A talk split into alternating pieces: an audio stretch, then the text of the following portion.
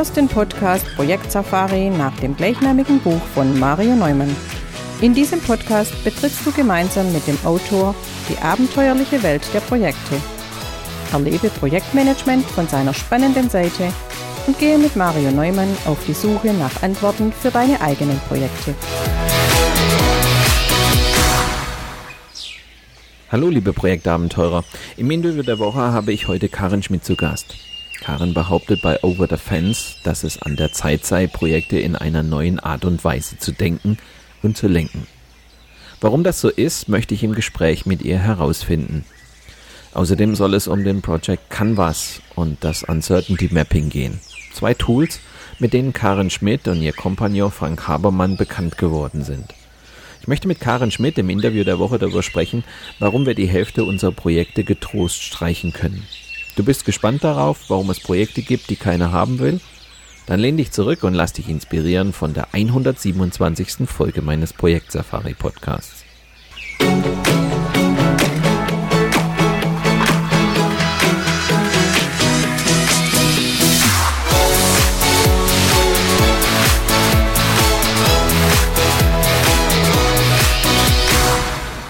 Ja, dann sage ich Hallo und herzlich willkommen, Karin Schmidt zum Interview der Woche.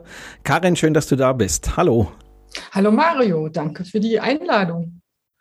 Ja, Karin, ähm, vielleicht für die Hörer, die dich ähm, vielleicht in Teilen gar nicht kennen, vielleicht magst du ein paar Worte zu dir selbst sagen, wer du bist, was du so machst, was, was man über dich eigentlich wissen müsste was man über mich wissen müsste. Also ich heiße Karen, Karen Schmidt, ich lebe in Berlin und mein berufliches Dasein verbringe ich im Moment hauptsächlich damit, Sparringpartner für Führungskräfte mit ambitionierten Vorhaben zu sein. Ähm, mögen es Transformationsvorhaben sein oder große, komplexe Projekte. Ähm, da bin ich gern mit meiner Erfahrung im Projektmanagement und auch im Management ähm, für diese Menschen da. Und meine Erfahrungen habe ich eigentlich selbst gesammelt als Führungskraft, neun Jahre lang und vor allen Dingen in Projekten. Ich habe irgendwie inzwischen 20, 25 Jahre Projektmanagement-Erfahrung und Kommunikationserfahrung im Rahmen von Projekten insbesondere auf dem Buckel. Und Genau, ich versuche Themen wie Projektmanagement, Management, zeitgemäßes Management und Kommunikation sehr stark zu verbinden, natürlich auch mit Leadership. Und ich bin auch die Mitbegründerin von Over Defense. Das ist eine internationale Innovationsgemeinschaft, die sich zum Ziel gesetzt hat, das Leben von Menschen in Projekten leichter zu machen. Die habe ich mit Frank Habermann gemeinsam gegründet, 2013 schon. Und da haben wir zuerst, weiß nicht, ob der eine oder die andere das kennt, äh, einen Project Canvas entwickelt. Und allgemein kann man sagen, das sind Instrumente, visuelle Kommunikationsinstrumente, die auch im Projektmanagement tiefer gehen, aber Projektverantwortlichen helfen, mit ihren Teams gemeinsam besser zu starten, die Projekte. Ja, den Project Canvas werden wir auf jeden Fall noch thematisieren. Aber vielleicht nochmal zurück zu Over the Fence. Wer auf eure Webseite kommt, der wird dort lesen, lesen ähm, es ist an der Zeit, Projekte in einer neuen Weise zu denken und zu lenken. Ja, warum eigentlich? Also was, was sagt das über euch und, und den Kern eurer Arbeit aus? Was sagt das über den Kern unserer Arbeit aus? Ich glaube, eine Sache, die relativ besonders ist an unserer Arbeit, ist, dass wir nicht einzelne Projektmanagement-Methoden vermitteln, sondern dass wir Menschen helfen, anders über Projekte nachzudenken. Und eigentlich haben wir einfache Werkzeuge entwickelt, die verständlich sind für alle, egal wie viel Vorwissen sie im Projektmanagement haben und gleichzeitig stellen wir fest, dass insbesondere Projektverantwortliche, die auch eine Zertifizierung im Projektmanagement haben, sehr gern unsere Werkzeuge benutzen, weil sie doch die Essenz von verschiedenen Projektmanagementmethoden leicht zugänglich zu machen, weil ihr kennt das wahrscheinlich ähm, als Projektmanager. Wenn man Profi ist, ist man meistens der einzige Projektprofi in einem Projekt. Und dann ist es sehr hilfreich, ähm, wenn man Werkzeuge hat, die man gemeinsam mit den anderen benutzen kann und so ein gemeinsames Verständnis zum Beispiel von dem Projekt, von den Herausforderungen des Projekts zu entwickeln. Das klingt einfach. Ähm, alle, die das schon gemacht haben, wissen, dass, sie, dass es das meistens in der Tat nicht ist. Und wir das versuchen, das einfacher zu machen. Das macht ja oft auch gute Werkzeuge aus, dass sie Dinge, die eigentlich eher kompliziert sind, ähm, versucht mit einfachen Werkzeugen zumindest händelbar hinzukriegen. Ja. Was man auf ähm, deiner Webseite ebenso liest, da taucht ein Begriff auf, euer Manifest für langsames Denken. Jetzt ist man ja im Projekt eher schnell unterwegs. Die Frage ist, ähm, warum um Himmels Willen langsam denken? Ja, im Projekt und im Management auch allgemein. Das hieß übrigens früher mal ein Manifest für langsames Denken in Projekten. Jetzt haben wir das mit den Projekten rausgenommen, weil wir festgestellt haben, dass es eben nicht nur für Projekte gilt, aber insbesondere da. Ähm, es geht, langsames Denken äh, bezieht sich auf äh, schnelles Denken und langsames Denken von Daniel Kahnemann. Und man hat immer gerne schnelle Antworten und Lösungen. Ja, das wollen alle. Das wollen alle Manager, auch Projektmanager und Macher. Aber gerade wenn man sich jenseits der Routine bewegt, und das tut man in Projekten, zumindest in solchen Projekten, die Projektmanagement benötigen, ähm, ist es doch wahnsinnig hilfreich, zuerst herauszufinden, ähm, was die spannenden Fragen sind und sich dann gemeinsam den Antworten zu nähern. Zum Beispiel, also es gibt vier, vier Punkte auf dem Manifest. Fragen vor Antworten, Beobachten vor Bewerten, Perspektivwechsel vor Standpunkt und Selbstreflexion vor Fremdkritik. Das sind so Maximen, die uns helfen sollen, aus intuitivem, automatisierten Denken herauszukommen und damit Menschen, die gemeinsam auf eine neue Projektreise gehen oder eine Safari, äh, besser, besser zu denken und auch zu besseren Entscheidungen zu kommen. Das klingt spannend und interessant. Vielleicht noch ein Punkt dazu tatsächlich, und zwar ähm, Projekte. Also Projekte sind für mich in der einfachsten Art äh, beschrieben. Ähm, Unterfangen, wo Menschen zusammenkommen, die sonst so nicht zusammenarbeiten die aus unterschiedlichen Bereichen kommen, aus unterschiedliche Denkweisen haben, weil sie aus IT oder verschiedene Business-Einheiten ähm, haben ihre eigene Denkkultur sozusagen. Und in einem Projekt, das übergreifend ist über die Bereiche, kommen alle diese Denkwelten zusammen. Und insbesondere an diesen Stellen äh, lohnt es sich, ähm, auf das gemeinsame Verständnis zu schauen und das zu erschaffen, weil wenn Menschen mit so unterschiedlichen Denkweisen zusammentreffen in einem Projekt, kann man nicht davon ausgehen, dass sie mit einem gemeinsamen Verständnis starten, sondern der natürliche Ausgangspunkt sind immer Missverständnisse aufgrund der verschiedenen Sprachen und Gepflogenheiten in verschiedenen Geschäftsbereichen. Ähm, muss, man, muss man diesen gemeinsamen Kern finden. Ja. Viele sagen ja, wir wollen stabile Teams und gerade in, in der agilen Welt ist das ganz, ein ganz großes Gut. Aber, und ich glaube, das ist eine der größten Herausforderungen tatsächlich in Projekten, ist, dass man das zumindest zum Start nicht hat. Das kommen Menschen zusammen, die sonst nicht zusammenarbeiten und müssen sehr schnell produktiv werden gemeinsam. Und das ist eine große Herausforderung und eine Kunst, wenn man sie beherrscht. Und das heißt, an diesen Stellen beschäftigt ihr euch mit Werkzeugen, um diesen Prozess schlicht und ergreifend zu fördern. Genau. Lass uns doch mal mit dem Projekt Canvas als einem ganz klassischen Beispiel starten. Du hast gesagt, das war so ein bisschen euer Start auch. So, man könnte auch wahrscheinlich auch sagen, so ein bisschen euer Flaggschiff, mit dem ihr in diese ganze Welt auch ein Stück weit gestartet seid. Ähm, fangen wir mal ein bisschen provokant an. Ihr schreibt dort, ähm, also das ist eine gute Nachricht, die Hälfte aller Projekte kann man streichen, weil sie niemand haben will. Das könnte man ja sagen, na super, warum machen wir es dann überhaupt? Was hat der Projekt Canvas mit dieser Aussage eigentlich zu tun? Der Projekt Canvas, genau. Wir haben den Projekt Canvas 2013 erschaffen. Äh, war wirklich unser Start, weil wir uns gefragt haben, was ist das, wenn wir nur eine Sache verändern könnten in der Welt der Projekte, was wäre das? Und dann war die Idee hinter dem Project Canvas. Stell dir vor, wenn Menschen gemeinsam ein Projekt starten, die starten alle das gleiche Projekt. Die haben ein gemeinsames Verständnis von diesem Projekt. Ganz oft habe ich es erlebt, dass dem eben nicht so ist. Und so war unsere erste Intention, dass das Projektteam ein gemeinsames Verständnis von dem Projekt entwickelt. So, jetzt ist das ja gut und schön. Ähm, die Frage ist, der Mensch, der das Projekt haben will, ja, landläufig als Auftraggeber oder Auftraggeberin bekannt, was will der denn? Weil das Wichtige ist, dass das Projektteam nicht nur ein gemeinsames Verständnis unter sich entwickelt, sondern genau versteht, was diese Person will.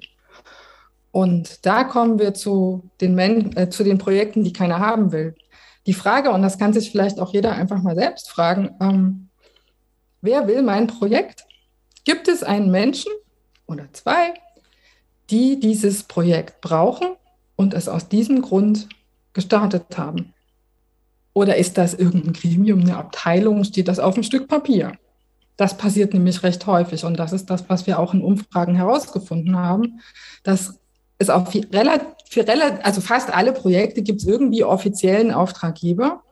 Aber in welchem Fall ist das wirklich ein Mensch, mit dem man sprechen kann, dem man verstehen kann, was er wirklich will und der auch Ownership für dieses Projekt übernimmt. Und das da unterscheiden wir uns sprachlich ähm, von der Projektmanagement-Lehre, von der reinen und wir sagen, Ownership zählt. Und wir haben es übersetzt in Eigentümer. Also wer ist der Eigentümer des Projekts? Der Mensch, der dieses Projekt haben will. Und der Project Canvas hilft dem Projektteam herauszufinden, was für diesen Menschen besonders wichtig ist. Eine Abteilung mit der kann man nicht sprechen. Deshalb ist es so spannend herauszufinden, welche Menschen oder welcher Mensch tatsächlich hinter dem Projekt steht. Was glaubst du, warum sind nur die Hälfte der Projekte wirklich gewollt? Ich meine, es ist ja nicht so, dass uns den ganzen Tag langweilig wäre oder dass den Unternehmen langweilig wäre. Ja, man hat das so ein bisschen vergessen oder das ist so in Formalismen entschwunden. Ja, dann gibt es äh, der Vorstand will irgendwas zum Beispiel. Ja, das ist ganz wichtig. Ja. Aber welcher Vorstand will das denn? Wollen die das wirklich alle? Und wenn es mehrere Menschen sind, wollen die auch wirklich alle das Gleiche? Und das, es ist so ein bisschen, das glaube ich, was, äh, wenn wir, wofür wir kämpfen, ist eine Personifizierung ähm, dieser, dieser Ownership äh, von, von Projekten und auch nicht nur von Projekten. Das ist ein Thema, das, das sich bei uns tatsächlich ein bisschen durchzieht. Ähm, weil eine Abteilung will nichts. Und selbst wenn es jetzt ein Projekt gibt, aufgrund irgendeiner Regelung, ja, Datenschutz zum Beispiel, dann braucht es immer noch einen Menschen, der die Initiative ergreift und sagt, wir wollen dieses Projekt jetzt starten. Ich will dieses Projekt jetzt starten. Und das macht einen unglaublichen Unterschied für, für den Projektleiter oder die Projektleiterin, ähm, wenn die einen Menschen haben, mit dem sie sprechen können. Ihr sagt ja auch, dass ihr mit dem Projekt Canvas einem Projekt auf den Zahn fühlt. Das macht es natürlich deutlich einfacher, wenn ich jetzt personifiziert jemanden vor mir sitzen habe, den ich äh, im wahrsten Sinne des Wortes auf den Zahn fühle, oder? Das ist genau der Punkt. Also du kannst ein Projekt meines Erachtens nicht auf den Zahn fühlen, weil ein Projekt hat keine Zähne, aber Menschen haben Zähne. Okay, man sagt das so. Und das Spannende ist, wenn man in dieser, na, in dieser Projekteigentümerschaft denkt, dass man sich überlegt, wer will denn eigentlich mein Projekt, welcher Mensch, kommt es relativ häufig vor, dass, dass es noch, also dass es zwar vielleicht einen offiziellen Eigentümer gibt, aber dass es auch vielleicht noch einen zweiten gibt. Und das ist eine der, der Momente, wo sich Projektteams echt, ich sag mal, aufrauchen können, weil sie erst mit der einen Person sprechen, die will das eine und die andere Person will vielleicht was anderes. Also wir haben das sehr oft erlebt, dass es irgendwie zwei Eigentümer gibt äh, von dem Projekt, die aber eigentlich unterschiedliche Dinge wollen. Das heißt, damit auch unterschiedliche Prioritäten für das Projekt haben. Das Einzige, was da hilft, ist, dass die sich unterhalten. manchmal kriegt man sogar raus, dass der eine das nur macht, weil er glaubt, es tun zu müssen, aber es der andere eigentlich der Projekteigentümer ist, der das wirklich haben will. Und im anderen Fall wissen die voneinander vielleicht gar nicht, dass sie unterschiedliche Prioritäten haben. Vielleicht wollen sie sogar verschiedene Projekte. Das haben wir auch schon erlebt. Und das Projektteam ist immer hin und her geeiert und hat versucht, alles unter einen Hut zu bringen, aber eigentlich war das gar nicht möglich. Als Laie, wie kann ich mir den Projekt Canvas eigentlich so vorstellen? Was macht ihr da eigentlich? Der Projekt Canvas ist ein Stück Papier und eine Einladung zum Gespräch, um ein gemeinsames Verständnis eines Projekts zu erstellen. Er hat genau 42 Fragen, die helfen, jedes äh, Projekt besser zu verstehen und gemeinsam zu durchdenken. Das heißt, da kann ich mich als Laie quasi durchhangeln, um ein gutes Gespräch mit dem, wie du sagst, Eigentümer des Projekts zu haben. Genau, also ich kann erstens mal ihn auch so für mich selbst nutzen, indem ich mir die Fragen anschaue. Also hinter dem äh, Projekt Canvas steckt eine Reisemetapher, also die Idee, dass jedes Projekt eine Reise in unbekannte Gefilde ist. Und das hat einen Zweck, das hat ein Team, kann auch nur einer sein, aber es, der ist schon für komplexere äh, Vorhaben geschaffen, die sich auf die Reise machen mit einem bestimmten Budget, mit bestimmten Ressourcen, um für Menschen, die Kunden des Projekts ein Ergebnis zu erschaffen, das, wenn die das dann nutzen, auch den Zweck, also die Intention des Projekts erfüllt. Und dann gibt es unterwegs auf dieser Reise Umfeldbedingungen wie Gegenwind und Rückenwind für das Projekt und so einzelne Etappenziele, die man nutzen kann, um zu feiern, um das Erreichte äh, zu betrachten und vielleicht die nächste Etappe des Weges auch genauer zu beleuchten wie man das bei so einer Reise so macht. Und das alles passiert in einer bestimmten Zeit, weil das macht ja ein Projekt zum Projekt, dass das einen Anfang und ein Ende hat. Und da das so ein bisschen abstrakt ist, haben diese Bereiche im, im Project Canvas dann eigene Titel und aber auch Fragen, die ich beantworten kann, auch als Projektleihe. Das heißt, die kann ich dem Eigentümer stellen und das, das Projektteam kann diese Fragen dem, dem Projekteigentümer stellen oder der Eigentümerin natürlich. Ich meine sowieso immer alle Geschlechter und somit ein besseres Verständnis äh, des Projekts entwickeln. Wie das geht, haben wir auch, äh, da haben wir auch so Workshop-Anleitungen dazu geschrieben, die man zur Inspiration nutzen kann. Die sind in unserem Buch Over Defense zu finden. Und das ist vielleicht so ein bisschen das Besondere. Ne? Es ist halt kein Formular, das man, das man ausfüllt, sondern es ist ein Kommunikationsinstrument. Und es geht darum, Fragen zu stellen und offen auch zuzuhören, um wirklich zu verstehen, was der andere will und nicht gleich die eigenen Interpretationen und Antworten da in die Kästchen des Project Canvas einzutragen. An dieser Stelle ein kurzer Hinweis in eigener Sache. Wenn du mehr über die spannende Welt der Projekte erfahren willst, besuche auch unser Online-Magazin Abenteuer Projekte. Dort findest du zahlreiche Videos, Audio- und Textbeiträge zu schwierigen Situationen, mit denen du als Projektleiter oder Projektleiterin früher oder später konfrontiert sein wirst. Abenteuerprojekte ist dein Survival Guide und wird dir helfen, Projekte auch unter schwierigen Bedingungen erfolgreich zu managen und mit Auftraggebern, Vertragspartnern und Mitarbeitern immer den richtigen Kurs einzuschlagen. Wir freuen uns auf deinen Besuch auf abenteuer-projekte.de.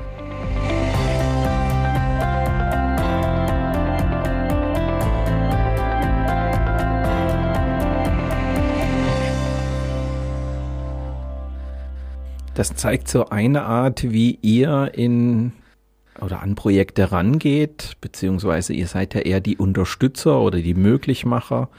Ähm, in Projekten, also ein, wichtige Diskussionen anzuregen, ähm, wichtige Fragen zu stellen. Also sozusagen, wenn man den Begriff der Metapher oder den, der, der Reisemetapher wieder aufgreift, ihr versteht euch ja so ein bisschen auch als Wegbegleiter oder als ähm, ja, Reiseführer ähm, in, in so einer Reise ins Unbekannte. Eine, eine zweite Thematik, die ich gerne mit dir ansprechen möchte, ist ein, ist ein weiteres Werkzeug, ähm, das ich gerne mit dir mal ein bisschen erkunden möchte, nämlich das sogenannte Uncertainty Mapping. Einsteigen möchte ich gerne mit einer Frage, ähm, weil so eine Reise, wenn ich jetzt mal bei der Metapher bleibe, ins Unbekannte, da tauchen ja Unklarheiten auf, da tauchen Unbekanntheit auf, da taucht Unsicherheit auf, da tauchen also so ganz viele ähnliche Begriffe auf. Da könnte man sich ja die Frage stellen, ob das alles dasselbe ist. Also Unklarheit, Unbekanntheit, Unsicherheit. Ihr sagt eher nein. Was, wie, wie, wie stehst du zu den drei Begriffen, ähm, wenn wir mal damit einsteigen? Vielleicht ganz einfach gesagt, für viele Menschen ist es das Gleiche, für andere nicht. Und das ist eigentlich das Spannende daran. Also es gibt sehr, sehr viele Begriffe im Projektmanagement oder allgemeinem Management, die, die eine Fachsprache sind und die eine ganz besondere spezifische Bedeutung haben. Die gleichen Begriffe werden aber umgangssprachlich äh, viel weiter benutzt. Und im Projekt trifft das alles zusammen. Auch wieder die unterschiedlichen Sichtweisen und ähnliches. Genau, und das ist, das ist vielleicht, ist das auch tatsächlich so ein bisschen der Kern unserer Arbeit, dass wir versuchen, dass, dass äh, durch die Werkzeuge, dass wir Projektverantwortlichen versuchen, das durch unsere Werkzeuge ein bisschen besser aufzufangen. Jeder kommt mit seinem Begriffsverständnis ins Projekt. Und jetzt kann ich mir überlegen, ob ich erst Aufklärungsarbeit und Definitionsarbeit leisten will und jetzt allen den Unterschied erkläre zwischen Unklarheit und Unsicherheit und oder ob ich einfach mit dem, was die Menschen mitbringen, an Verständnis arbeite und dann das im Gespräch aufkläre, sodass ich mich nämlich nicht hinstellen muss und ihnen erzählen muss, was dieses Wort, was sie jeden Tag benutzen, irgendwie so, wie ihr es benutzt, ist es falsch, weil eine Unsicherheit oder ein Risiko ist nämlich was anderes. Das passiert einfach häufig. Das ist mir auch selbst schon passiert, wenn ich, wenn ich mir anschaue, was viele Menschen unter Risiken verstehen, dann widerspricht das all dem, was in irgendeinem Lehrbuch oder auch bei jemandem, der sich auskennt im Projektmanagement und im Risiko verstanden wird. Das ist so eine sehr eigene Fachsprache, die sich da entwickelt hat. Und das versuchen wir aufzubrechen. Wir haben ja schon bei Projekt Canvas festgestellt, dass ihr am, am Beginn eines Projekts genauer hinschaut. Ich habe mal gelesen, dass du gesagt hast, ähm, dass ihr versucht, mit dem Uncertainty Mapping die Unsicherheit in Projekten zu vermessen. Wie kann ich mir das vorstellen? Es startet mit einer ganz einfachen Frage an alle in dem Projekt, die schon eine Idee haben, ja, wo es in dem Projekt hingeht. Das kann jetzt zum Beispiel nach einem Project Canvas Workshop sein oder alle haben den Projektbrief, Steckbrief studiert. Ähm, ich frage einfach nur an alle schlicht und ergreifend die Frage, mit welchen Unsicherheiten ist unser Projekt konfrontiert? Und dann lasse ich diese, lasse ich jeden Einzelnen diese Frage beantworten, irgendwie auf Post-its für sich selbst und trage das dann zusammen. Und dann lasse ich mich erstmal überraschen, welche Unsicherheiten aus den unterschiedlichen Perspektiven im Projektteam da sind.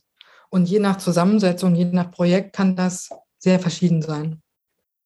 Und dann gehe ich her und sage, okay, jetzt haben wir alle Unsicherheiten gehört. Dann ein paar überschneiden sich vielleicht, da kann man das noch so ein bisschen sortieren. Also ne, geht jeder an die Wand, das geht auch mit Online-Whiteboards natürlich und hat seine Unsicherheit erklärt. Und dann gibt es Verständnisfragen und dann kann man gucken, was sind vielleicht die gleichen. Und dann muss man aber auch sehr aufpassen, weil oftmals klingen Dinge gleich, steckt aber was anderes dahinter. Also deshalb sind da die Verständnisfragen sehr wichtig. Und dann hat man alle Unsicherheiten gesammelt. So, jetzt freuen sich gleich die Projektprofis unter uns, dann gehen wir hin und sagen, okay, jetzt teilen wir die mal ein in eine linke Seite und eine rechte Seite und auf die linke Seite schreiben wir oder schieben wir alle Unsicherheiten, bei denen man Hand anlegen kann. Das heißt, man kann etwas tun, um diese Unsicherheit auszuräumen. Das ist meistens Unsicherheit, die aufgrund von Nichtwissen basiert. Ne? Ich kann es aber herausfinden. Ich bin mir, ich fühle mich nur unsicher, aber das, ob wir dem Kunden die ausreichende Qualität im Projekt liefern kann, das kann da kommen. Ja, das ist aber eine Unsicherheit, die kann man ausräumen, die sollte man auch ausräumen im Projekt. Dann gibt es auf der rechten Seite alle Unsicherheiten, die man nicht ausräumen kann, die man nur beobachten kann. So, spätestens jetzt sollten sich die Projektprofis freuen, die sagen, ja, genau, das ist ein Risiko. Und was meistens passiert, wenn dann diese, diese Punkte zugeordnet werden, ähm, ist, dass sich ein Bild ergibt, wo sehr, relativ viele, fast alle, mag ich sagen, Unsicherheiten auf der Seite stehen, gegen die man was tun kann und auf der, gegen die man nichts tun kann, gegen die, für, äh, auf die man sich nur vorbereiten kann, nämlich die Risiken, die echten, laut Projektmanagement. Ähm, das sind nur ganz wenige Punkte. Und diese Unterteilung macht halt sehr viel Sinn, weil ich gehe mit den Sachen gegen die ich was tun kann, die ich ausräumen kann, die Unsicherheiten im Projekt einfach anders um als mit Risiken. Das heißt, du erreichst ja eigentlich zwei Dinge damit. Das eine ist ja ein psychologischer Effekt. Also es gibt, wie du sagst, aus der Erfahrung heraus mehr Dinge, gegen die ich was tun kann, als die Dinge, die ich erstmal nur beobachten kann, weil ich keine Handlungsmöglichkeiten habe, also wo wir von echten Risiken sprechen. Das ist schon mal ein psychologischer Effekt. Es sind mehr Dinge da drin, trotz aller Unsicherheit, die wir an, am Anfang gesammelt haben. Es gibt mehr, wo wir was dagegen tun können, als die Dinge, die wir nur beobachten können. Und das Zweite ist ja auch, du kriegst sie ja auch ins Handeln. Also du gehst ja nicht nur raus und sagst, das war jetzt eine nette Übung, sondern du definierst ja gerade dort, wo du Hand anlegen kannst, tatsächlich Aktivitäten, wo ein Team dann ins Handeln kommt, also wo sie tatsächlich aktiv werden, oder? Genau, und das sollte ich in meine Projektplanung auch zeitlich mit einplanen. Weil das sind unter Umständen Dinge, auf die die Projektleiterin irgendwie nicht gekommen ist oder wer auch immer den Projektplan vielleicht erstellt hat, die aber erforderlich werden aufgrund der gefühlten Unsicherheit im Team. Und Unsere Empfehlung ist dann tatsächlich für die linke Seite einmal alle Punkte durchzugehen, die da gelandet sind. Also Dinge, gegen die wir was tun können oder für die wir was tun können, um die Unsicherheit auszuräumen. Einfach zu sagen, was wollen wir jetzt wirklich tun?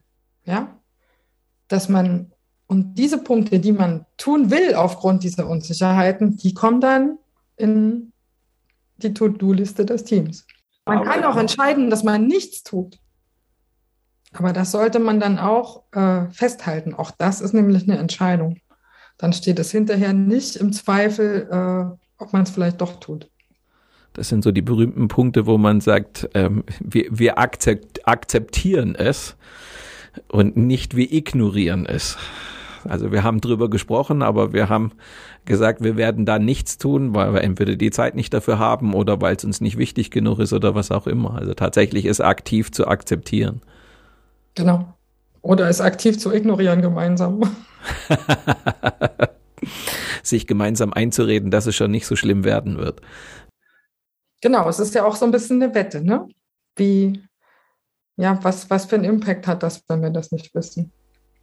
Wo findest du wichtige Einsatzfelder für das? Wir haben ja jetzt gesehen, dass diese Methode an sich relativ simpel ist. Aber in, in, in welchen Projekten, in welchen Situationen findest du wichtig, dass genau diese Diskussion tatsächlich stattfindet, so einfach sie auch sein mag? Also zum einen glaube ich immer da, wo man in eine Aktionsplanung geht und auch dann schätzen will, was man da alles machen will.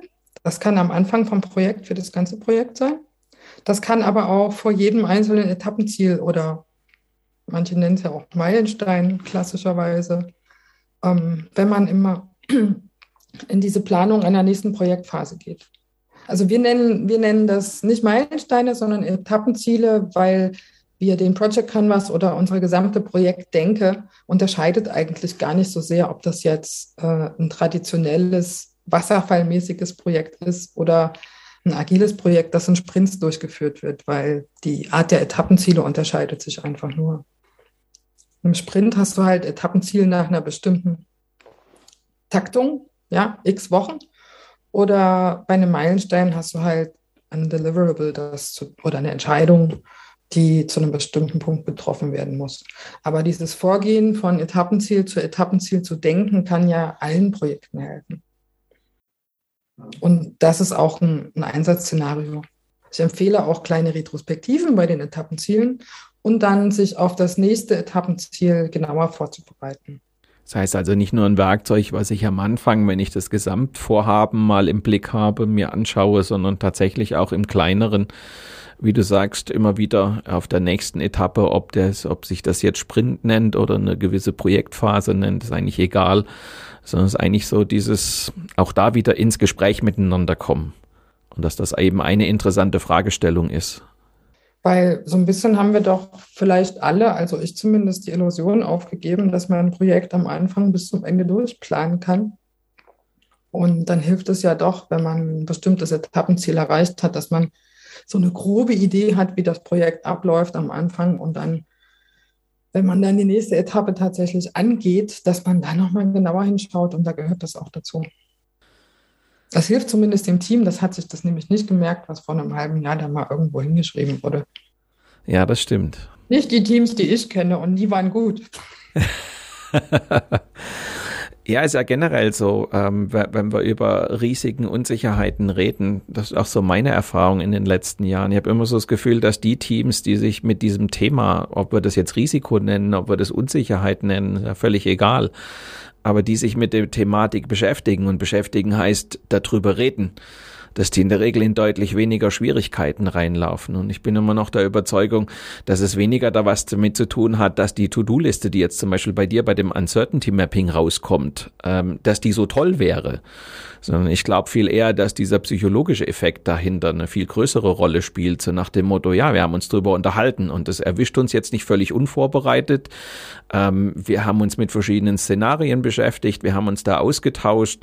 Das heißt, wir sind gedanklich auf solche Schwierigkeiten vorbereitet und jemand, der gedanklich darauf vorbereitet ist, der reagiert einfach viel, viel besser und, und viel, viel professioneller als jemanden, den es völlig auf dem kalten Fuß erwischt. Genau, wenn du, wenn du Projektverantwortlicher bist und, und solche Tools ein, einsetzt, äh, hast du auch nochmal zwei gravierende Effekte. Erstens ähm, äh, zeigst du eine bestimmte Art von Leadership in deinem Projekt. Also du kannst dich auch hinsetzen und das alles aufschreiben und dann dem Team geben. Ja, oder das mit denen gemeinsam entwickeln, ihnen zuhören und auch erlauben, dass sie sich gegenseitig zuhören, wenn man sowas entwickelt. Und das andere ist, dass auch die Dynamik im Team beeinflusst wird, eben durch dieses Zuhören, dass jeder die Unsicherheiten von den anderen auch hört und man gemeinsam dann was draus macht, ähm, entwickelt sich das Team auch auf eine ganz andere Art und Weise, als wenn da jeder vor sich hin wurschtelt, sage ich mal. Das ist ja auch so ein, so ein Effekt, den man eigentlich dem Agilen oft zugute schreibt, dass man dort sozusagen durch die ganzen Retrospektiven, durch die ganzen ähm, Planungszyklen etc., durch dieses sehr regelmäßige Austauschen eigentlich eine bessere Teamdynamik hinkriegt als in einem Projekt, in dem man weitestgehend viele Dinge vielleicht noch von außen vorgibt und plant. Aber letztendlich liegt es gar nicht so sehr an der, an der Methodik im Sinne von gehen wir jetzt klassisch oder agil vor, sondern es liegt eigentlich eher an den Werkzeugen, die wir einsetzen, um diesen Austausch untereinander zu fördern. Und da ist egal, ob das, ob die nächste Etappe, wie du sie genannt hast, ein Sprint ist oder ob die nächste Etappe eine, eine, eine weitere Phase in meinem eher klassischen ähm, Vorgehensmodell ist. Genau, einfach mal miteinander reden.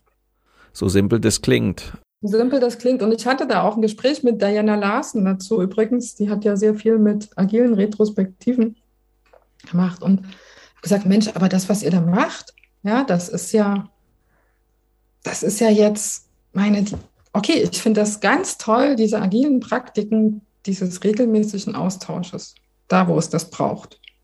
Ja, um eben ein gutes Vorgehen im Team zu finden. Ich habe gesagt, aber so, so ein richtig guter Projektmanager macht das doch auch, oder? Guckt ihn mich an und sagt, ja, Karin, die Guten, die brauchen das auch nicht, die machen das nämlich sowieso. Ja. Das ist im Prinzip, ist das, das hat ja sehr viel Protokolle und so, so, ne, so, so Rituale, die man, die man schaffen kann, um eben einfach mal miteinander zu reden. Wobei ihr ja schon ein bisschen einen anderen Weg geht. Ihr versucht ja viele Dinge, die ihr dort sozusagen ins, also wo ihr die Leute miteinander ins Gespräch bringen wollt, ihnen eigentlich auch visuelle Werkzeuge an die Hand zu geben, mit denen ihr das macht, oder? Genau, wir verknüpfen ja tatsächlich ähm, das einfach mal miteinander reden ähm, mit, mit, einer, mit einem methodischen Werkzeug, also mit einer inhaltlichen Projektmanagement-Expertise. Das ist nicht so diese, diese Reflexion. Ja, wir empfehlen das trotzdem zu machen, ne, so was so Retrospektiven angeht, für die Zusammenarbeit, um die im Team zu verbessern. Aber bei uns ist es tatsächlich das gemeinsame Denken über Dinge, über die man sowieso nachdenken muss im Projekt. Also inhaltlicher Art. Ne? Wie wollen wir es gestalten? Deshalb nennen wir unsere Werkzeuge auch ganz stark Projektdesign-Werkzeuge aber in so einem ganz allgemeinen Sinne, wie wollen wir das Projekt so gestalten, dass wir es gut durchführen können? Und das ist nicht nur am Anfang vom Projekt, sondern auch ne, durch die Etappenziele auch äh, während des Projektes hilfreich. Ja, das bringt mich zum Abschluss des Interviews ähm, auch so ein bisschen in die Richtung, ihr habt gerade ein neues Buch rausgebracht mit dem Titel Hey, nicht so schnell. Magst du vielleicht ähm, ein bisschen was darüber erzählen, worum es in eurem Buch geht? Genau, das war der Moment, als wir das Manifest für langsames Denken in Projekten umbenannt haben in Manifest für langsames Denken, weil wir festgestellt haben, hey, nicht so schnell. Im Management gibt es ganz oft diese Wahrnehmungsfehler durch schnelles Denken, also weil sehr viel Managementarbeit ja Routinearbeit ist, aber heute eben auch nicht mehr. Projektmanagement war ja schon immer Ausnahmemanagement. Da wusste man schon immer, dass es, äh, dass es irgendwie neuartige Dinge sind. Aber mehr und mehr ist einfach die, die Arbeitswelt, äh, auch das Management wird dynamischer. In diesem Beruf geht es uns um Entscheidungsfindung, ganz unabhängig von Projekten, wobei das Thema in Projekten ja auch äh, sehr spannend ist. Oftmals gibt es ja auch Projekte, weil eine große Entscheidung getroffen werden muss. Ähm, das Buch heißt in seiner vollen Schönheit, wie du durch langsames Denken in komplexen Zeiten zu guten Entscheidungen gelangst. Und ja, das hat so einen Teil zu, zu Wahrnehmungsfehlern ähm, zu, im Zusammenhang mit dem schnellen und langsamen Denken. Und es gibt äh, dir auch ein Instrumentarium an die Hand, um Entscheidungsprozesse, vor allen Dingen die Vorbereitung von guten Entscheidungen besser zu steuern. Das kommt wieder daher mit so harmlosen, leichten visuellen Denkwerkzeugen. Auch da ist das Uncertainty Mapping übrigens drin. Und mit einem komplett neuartigen Rollenkonzept für Entscheidungsfindung, die als, als lustige, kleine, bunte Spielkarten gibt, die aber eigentlich alle Menschen, die, die damit einmal rumgespielt haben, tatsächlich ins Nachdenken bringen und sagen, huh, so kann man es auch machen. Und das hilft uns dabei, dass unsere Entscheidungsprozesse nicht mehr in der Sackgasse oder im Nirvana enden. Ja, das klingt spannend und interessant. Ich hoffe, dass es den einen oder anderen Hörer hier zu einem neugierigen Leser macht. Dich würde ich aber gerne zum Abschluss der Sendung, ähm, wie jeden meiner Gäste, gerne fragen, was sind so aus, aus, deiner, aus deiner Warte, aus dem, was du machst, so die ja, drei, vier Survival-Tipps für die schwierige Reise in, in, das, in, in das Neuland eines Projektes. Ähm, was würdest du als Survival-Tipps den Hörern mit auf den Weg geben? Als Survival-Tipps. Finde den Projekteigentümer. Wisse, Projekte werden für Menschen gemacht. Und das Tolle ist, mit Menschen kann man sprechen. Punkt zwei, Projekte werden von Menschen gemacht. von Menschen für Menschen. Ähm, du kannst es nicht allein schaffen, du brauchst dein Team und ihr könnt es nur gemeinsam schaffen. Und ja, versuche, und du kannst diese beiden Sachen zusammenkriegen äh, mit den visuellen Denkwerkzeugen von Over the die es übrigens alle kostenfrei auf unserer Website als Creative Commons sozusagen Open Source kreatives Allgemeingut äh, gibt. Und wir freuen uns, äh, wenn du Lust hast, das auszuprobieren und ja, uns eine kleine Anfrage zu schicken und dann bekommst du alle diese Tools geschenkt und wir freuen uns dafür über Liebe und vor allen Dingen Feedback und Ideen und Erfahrungsberichte. Super, dann sage ich vielen herzlichen Dank, Karin, für die Zeit, die du genommen hast, für die Einblicke, die du gewährt hast. Ähm, vielen herzlichen Dank für das Interview. Danke dir und ich hoffe, ihr hattet viel Spaß beim Zuhören. Ganz bestimmt. Danke dir.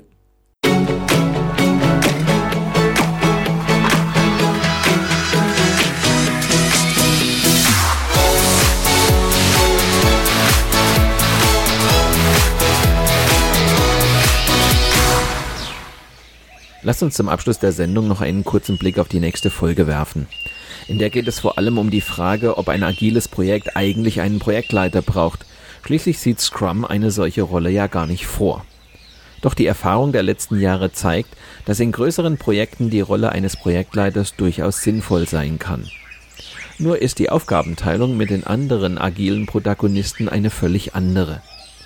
Wenn du gespannt darauf bist, wie das Dreigestirn aus Projektleiter, Product Owner und Scrum Master funktioniert, dann höre doch in zwei Wochen wieder rein. Oder abonniere einfach meinen Podcast Projekt Safari bei Soundcloud, Spotify, Google oder Apple Podcasts. Dann bleibst du immer auf dem Laufenden. Mit diesem kleinen Hinweis endet die heutige Episode meines Podcasts Projekt Safari. Danke fürs Zuhören, hinterlasst mir eine gute Bewertung bei eurem Podcast-Anbieter und bleibt mir auch während der kommenden Episoden treu. Euer Mario Neumann.